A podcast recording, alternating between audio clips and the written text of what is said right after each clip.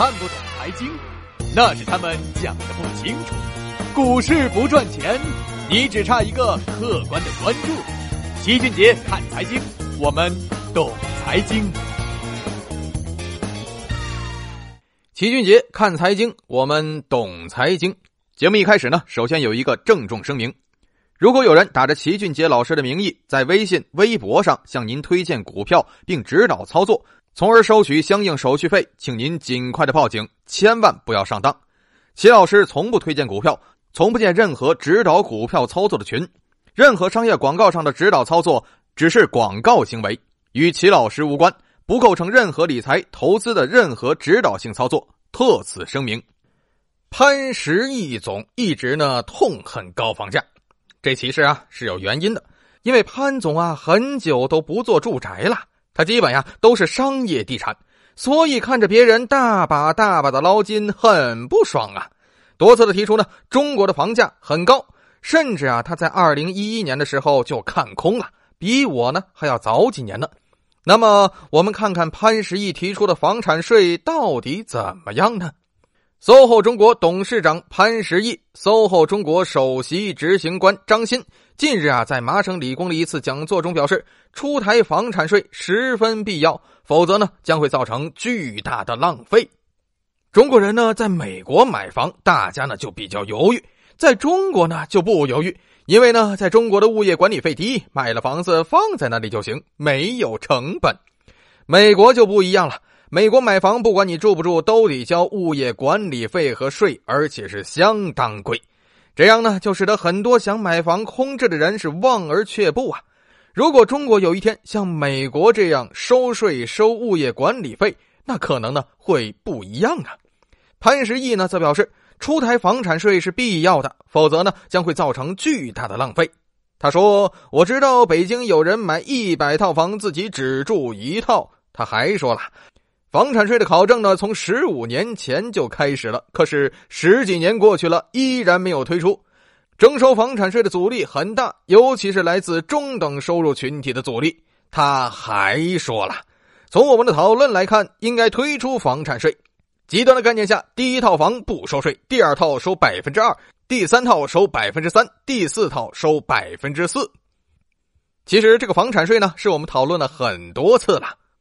而且一直在调查研究，主要问题呢都在下面这里了。收了房产税，租金会上涨不？这个嘛不会的，租金呢是完全市场化的，没有任何的行政干预。现在政府在鼓励开发商自持物业向外出租，尽可能的平抑租房价格。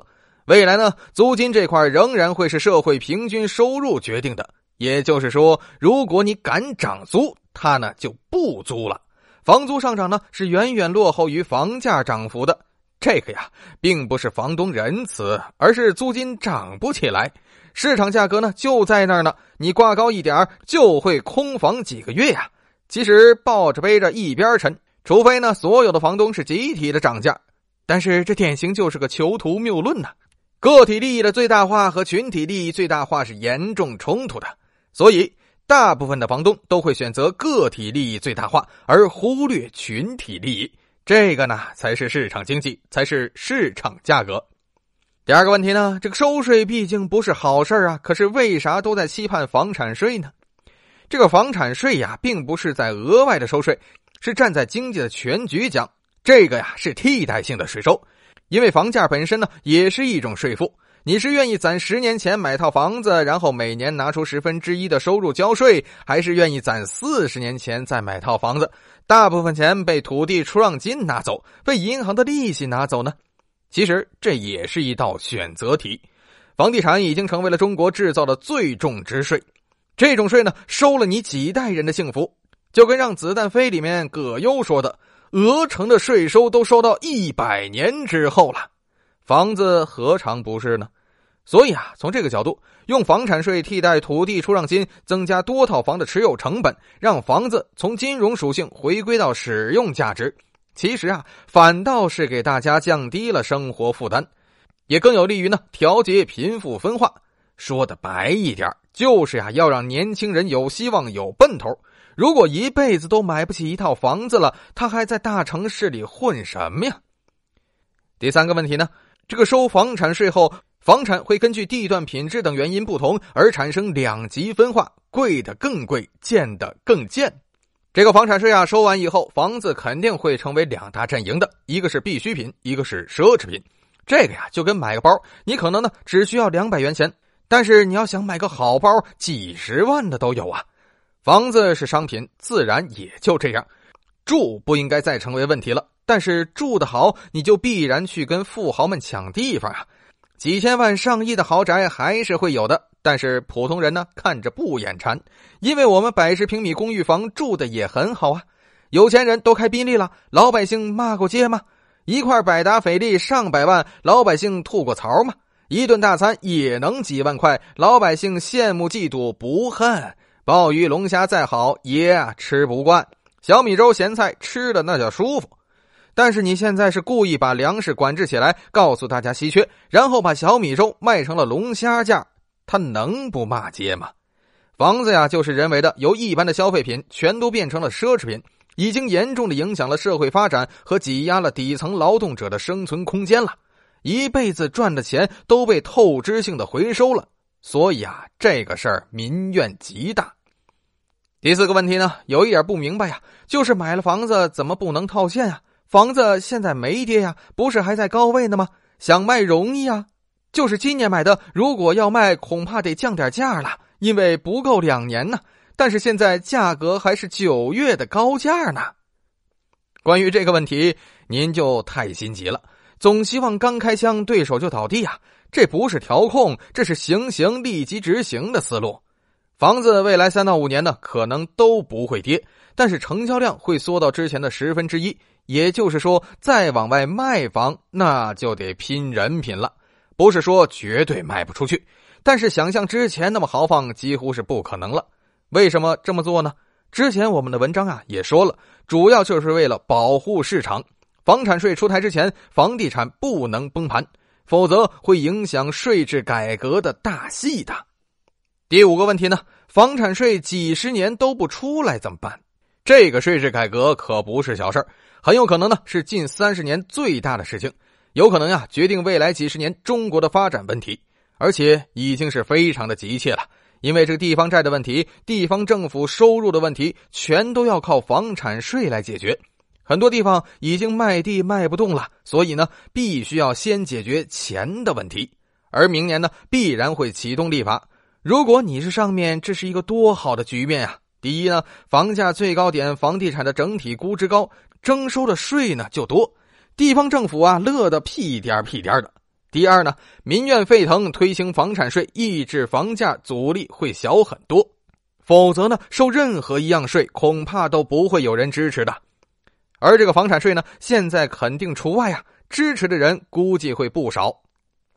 第三呢，这全球信用收缩，美国要加息，人民币对外贬值，资本外流加速，人口拐点临近。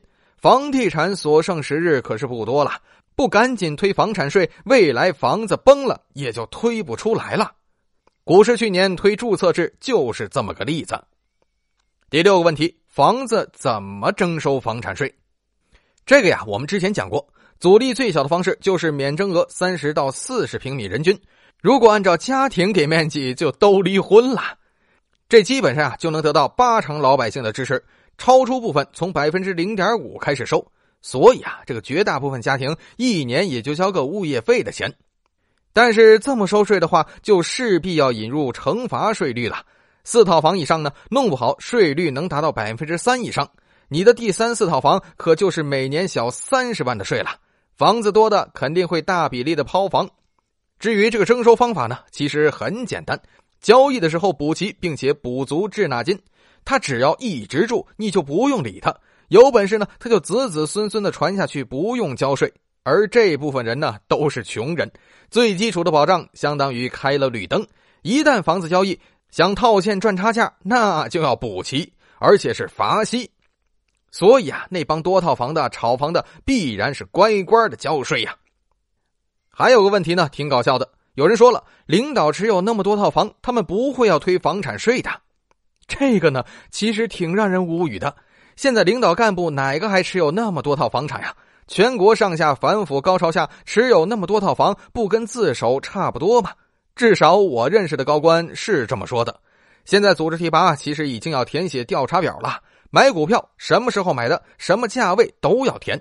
媳妇家人名下的资产也要全调查。所以啊，想当官吗？想当官就得赶紧把这些东西都处理干净。所以啊，人家该卖的早就卖了，该转移的呢也早就隐藏了。只有几个傻苍蝇还在往火把上撞呢。这帮人呀，早晚也都是要收拾的。而且房产税这个事儿至少预期了快十年了，所以早就留足了面子，让你尽快的解决。如果他们高价卖完房了，你想他们会不会立场有所转变呢？还有个问题呢，就是明明交了土地出让金，为什么还要收房产税呢？这个是不是不合理呢？其实要实在说呀，这个确实不合理，所以呢才要立法。而且立法立了这么久，最重要的问题就在这儿。估计啊，最后就是土地出让金抵扣，也就是把应交税款加起来减去土地出让金，然后再征税，这样就比较合理了。大部分楼盘呢都是几年前盖起来的，所以当时的土地出让金肯定跟现在的房产税不在一个水平线上。